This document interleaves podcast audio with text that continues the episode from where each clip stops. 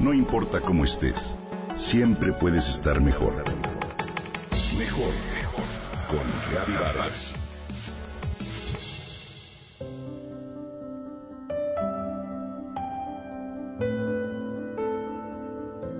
Algo nuevo está emergiendo. ¿Lo sientes? Se percibe en el aire, en los cambios que vivimos a diario, en la búsqueda de nuevas respuestas. Te invito a hacer un pequeño ejercicio conmigo. Aprieta los puños mientras cuentas hasta 50 sin soltar por un segundo. ¿Te das cuenta del esfuerzo que significa controlar, retener y apretar? Pues así la pasamos. Ahora abre poco a poco las manos para sentir cómo la vida fluye mejor de esta manera. ¡Qué alivio!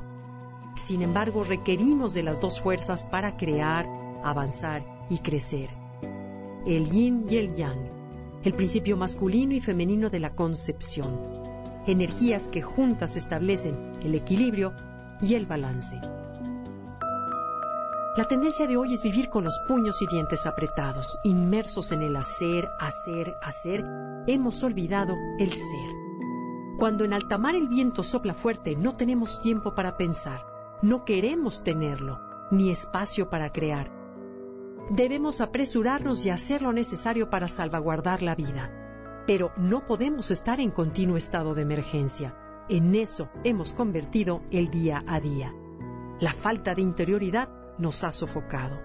Buscamos reforzar nuestra autoestima con adrenalina y con la cantidad de cosas que hacemos y acumulamos en el menor tiempo posible. Y el gozo y la conexión con uno mismo donde quedan. Incluso los fines de semana los llenamos de actividades y vamos en contra de nuestro ritmo biológico y así perdemos la armonía. ¿Te das cuenta? Nos parece que el tiempo se acelera. Vivimos sumergidos en un estado de interconexión adictiva hacia afuera. La mente salta de aquí para allá inundada por información que no alcanza a procesar del todo. Mientras, en el fondo, añoramos la calma que alguna vez conocimos, en la que no había prisas, momentos en que nos conectábamos con nuestros pensamientos y emociones, ¿lo recuerdas? Cuando nos enteramos de suicidios de personas famosas como Avicii, Kate Spade o el chef Anthony Bourdain, quienes en apariencia tenían absolutamente todo, repensamos aquello que buscamos. Me encanta la frase del actor Jim Carrey. Creo que todo el mundo debería ser rico, famoso y hacer todo aquello que siempre soñó. Así se daría cuenta de que esa no es la respuesta. Las crisis personales de los famosos son una muestra de lo que mucha gente vive día con día. Se cree que tener dinero es ser feliz, por lo tanto, se sacrifica todo por acrecentarlo. No obstante, esa misma incertidumbre y sus trances de insatisfacción son los que despiertan la búsqueda de la mayoría por algo distinto y crean el escenario para descubrir nuevas formas de vida anima a ver que aunque el mundo esté en aprietos, hay un anhelo, una búsqueda de algo que, aunque bien a bien no se sabe qué es, apunta hacia una vida más plena, más empática, más cercana a las leyes de la naturaleza, que nos regrese la paz y el bienestar. Buscar el alma es la esperanza. Cuando queremos ser felices, el esfuerzo se dirige a controlar las velas, no el viento. Lo que requerimos es tiempo hacernos de espacios de silencio y descanso, a callar el ego y atender lo que el alma por ahí susurra y anhela. El alma existe en una dimensión de conciencia, más allá del tiempo y espacio, la cual nos regala una experiencia de serenidad, claridad y unidad con el todo. Ese es el único camino para detener el frenesí en el que vivimos.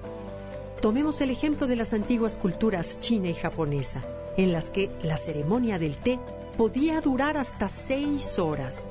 Vestirse, prepararse, perfumarse, para tener un encuentro de alma a alma, mientras se toma una simple y prodigiosa taza de té, era lo importante.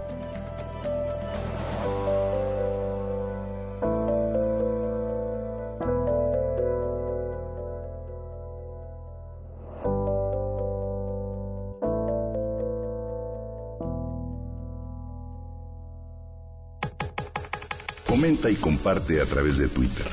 Gaby-Vargas. No importa cómo estés, siempre puedes estar mejor. Mejor, mejor. Gaby Vargas.